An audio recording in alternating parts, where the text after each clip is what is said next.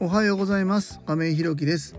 一般社団法人フローという福祉事業を行う会社の代表で現在は障害のある方向けのグループホームブルーの三日面の運営をしております。今日は仕事を手放すことは難しいけどとっても必要なことだよねというテーマでお話ししたいと思います。すいません。今日も19時を回ってしまいました本当はね7時に、えー毎日放送したいんですけども12時間回って夜の7時ですね。すいません。今日ちょっとお休みをいただいてましてえー、まああの子供たちとね遊んでたんですけどちょっと急遽ねあの夜勤の方がちょっと来れないので、えー、このまま夜勤に入りたいなというというところです、えー、というところでこの間の時間に今日放送の方させていただいております、え本題に入る前にお知らせをさせてください。え現在グループホームブルーの三日面では入居者様が4名、えですので6部屋中空きが2部屋の予定です。えまた体験入所の予定もございます。この間からねお二人、え体験入所来てくださいました。でえ、ー、と今本入居体験終わってね本入居希望ですという連絡もいただいて、え、おりますのでこの辺の空き状況もねまた変わってくると思いますが、え、随時ご案内の方していきたいなというふうに思っております。えー、見学ご希望の方ございましたら引き続き募集しておりますので概要欄のリンクをご覧いただきまして公式 LINE 等でご連絡いただきますようよろしくお願いいたします。えー、それでは本題です、えー、今日は仕事を手放すことは難しいけどとっても必要なことだよねというテーマでお話ししたいと思います。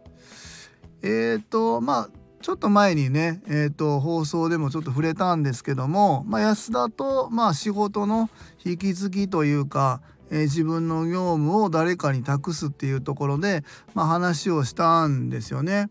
えーとまあ、どういう話かというとまたその辺をねラジオも聞いていただきたいんですけども、まあ、あのオープンして1ヶ月ちょっとぐらい経ってで僕としては次2投目3投目っていうところも考えていきたい、え、また福祉事業も横展開していきたいっていう流れの中で今やってる安田の仕事を、えー、違う人にね託していきたいなっていう話をしたら安田はいやそんな簡単な仕事じゃない。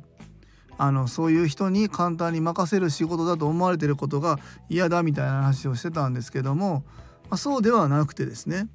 えー、どんどんどんどん自分の仕事を手放す託していくことでえまた自分が次のステージというか、え次の場所に進んでいけるっていうところだと思うんですよね。うん、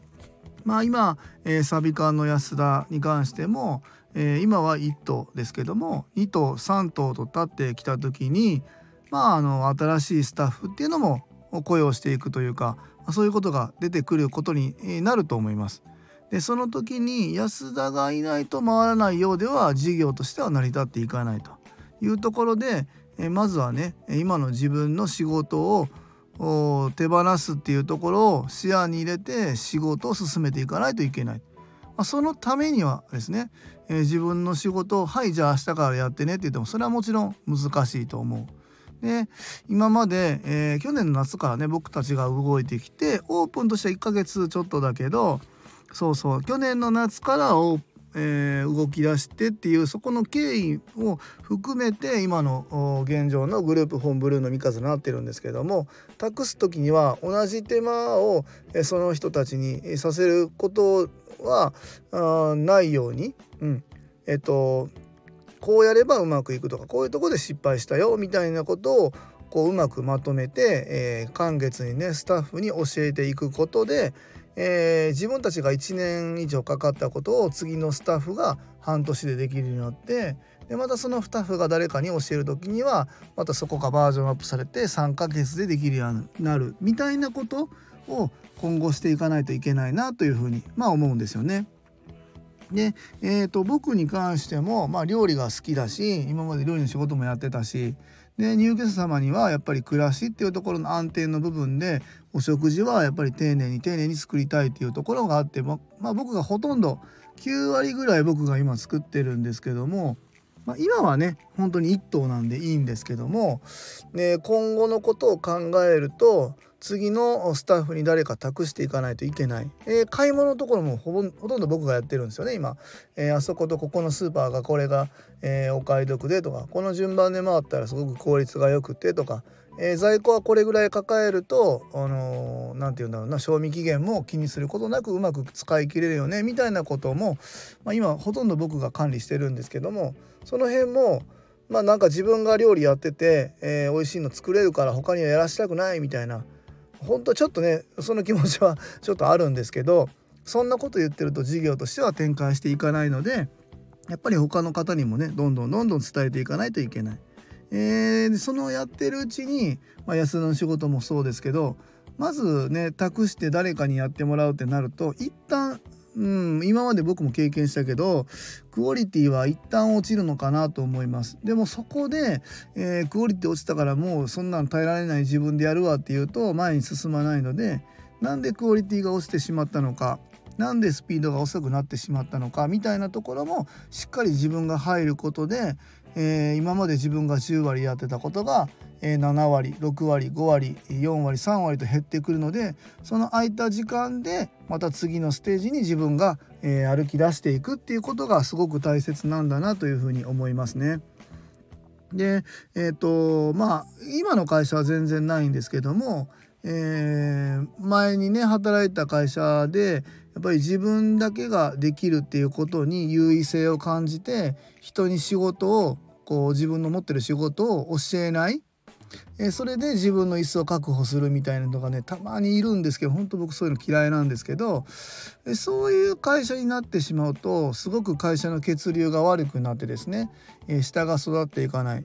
で下が育っていかないということは会社が大きくなっていかない前に進まない新しくならないというところでどんどんどんどんどんどんどんどんこう衰退していくわけですよね。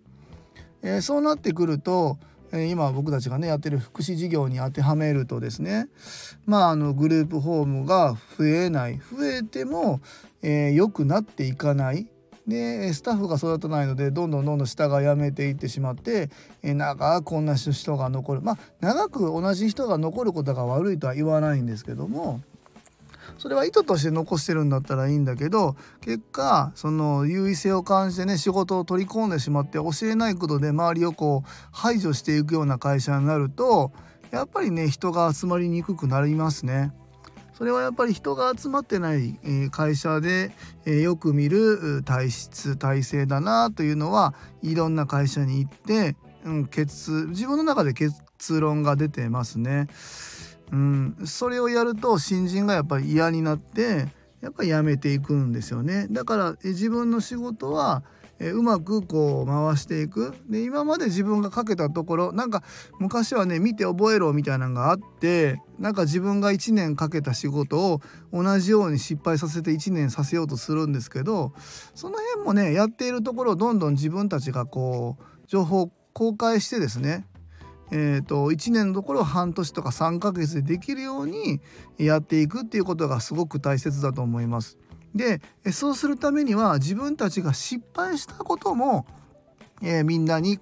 えー、開示しないといけないと思うんですよね。なんかかっこ悪いからっつって失敗したところは見せないんじゃなくて、えー、失敗したとかいうところも見たらあじゃあ自分はそれをやらないでおこうっていうことを次のものがあ学んでですねえーと